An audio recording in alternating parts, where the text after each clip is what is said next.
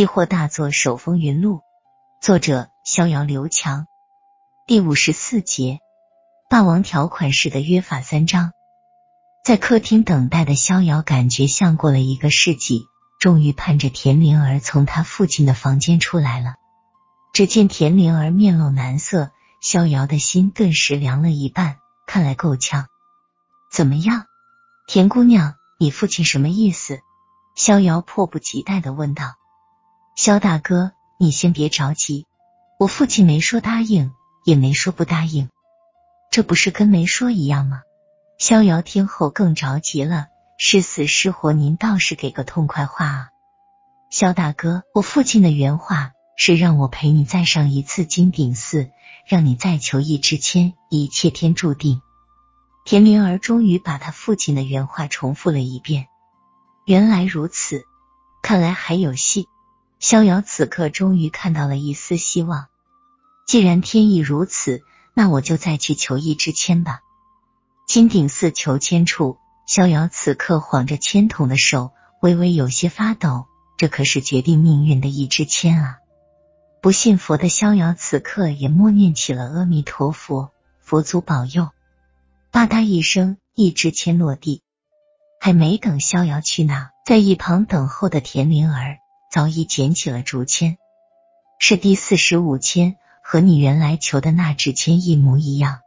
田明儿的声音中充满了激动。太好了，这是天意，天意不可违！逍遥兴奋的大叫起来，惹得后面求签的人纷纷投来了鄙视的目光。田方清家客厅，拿着解签字条的田方清一遍又一遍的默念着上面的解释。前面都是路，何处达天庭？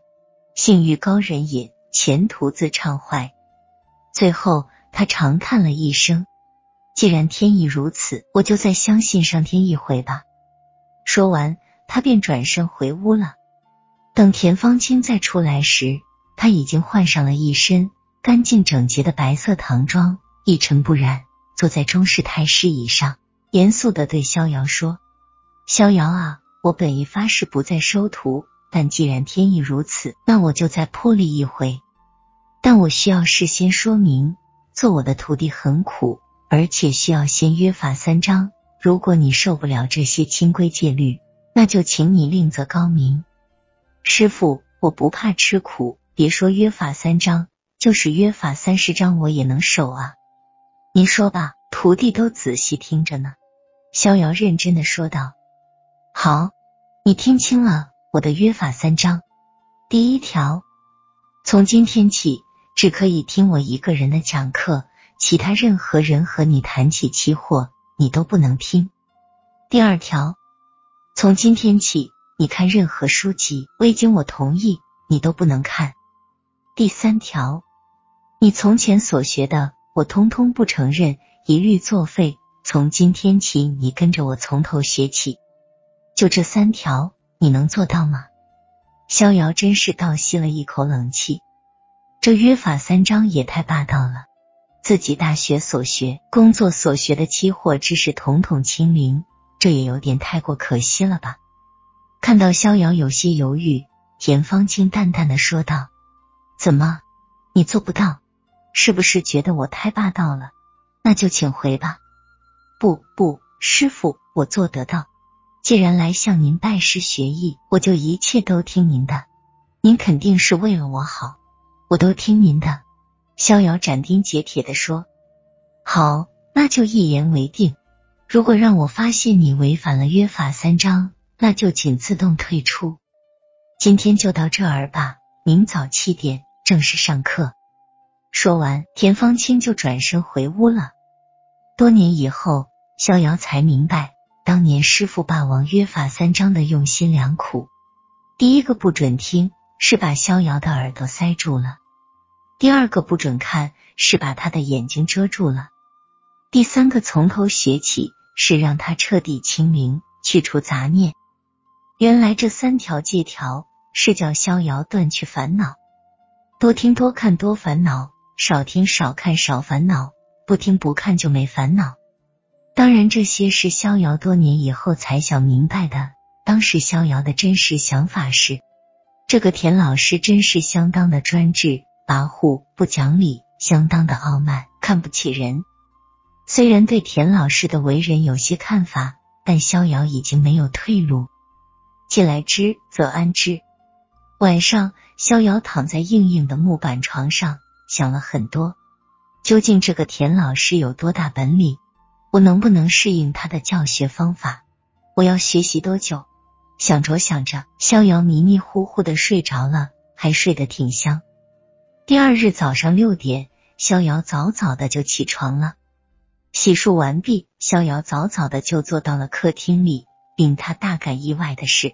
田芳清和田灵儿早已坐在了客厅里，正等着他呢。师傅早，灵儿早。逍遥赶忙打了招呼，田芳清也没有回应逍遥，只是沉着脸，淡淡的说道：“逍遥，既然你早来了，那我们就提前上课。灵儿也打算和你同时学习期货，以后你们就是师兄妹了，还要多多互相照应。”好的。师傅，逍遥没想到这个小丫头也对期货感兴趣，这样也好。他正有点害怕这位严肃的老师呢，有个小师妹可以调和一下气氛，挺好。好了，现在开始正式上课。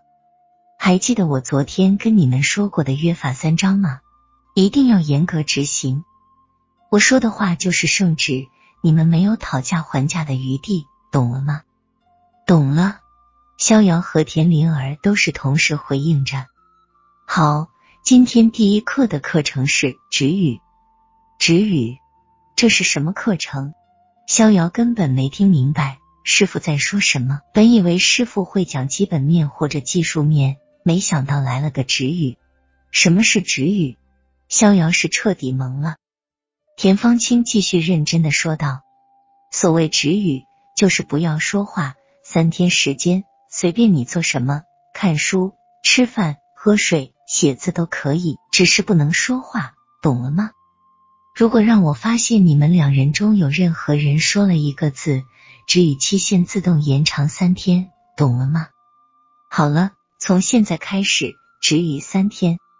靠，原来是这么个止语，逍遥彻底晕菜了，从来也没听说过这么学期货的，学习就学习呗。不让说话算怎么个学习法啊？逍遥有点后悔了。他看了看田灵儿，人家欢喜的很，独自打坐闭目养神去了。算了，我倒要看看这田方清葫芦里卖的到底是什么药。不就是止语吗？人家小姑娘都行，那我也肯定行。我也打坐去。逍遥一边给自己打着气，一边独自打坐去了。不是不知道。一试才知道，原来不说话是这么痛苦的一件事。起初还行，逍遥试着坐在蒲团上闭目养神，但时间一长，逍遥感觉自己心里像长了一捆草，痒的厉害。偷看了一眼田灵儿和师傅，两人都纹丝不动的坐在那里打坐，丝毫没有起身的意思。就这样坐上三天三夜，这可让好动不好静的逍遥如何是好？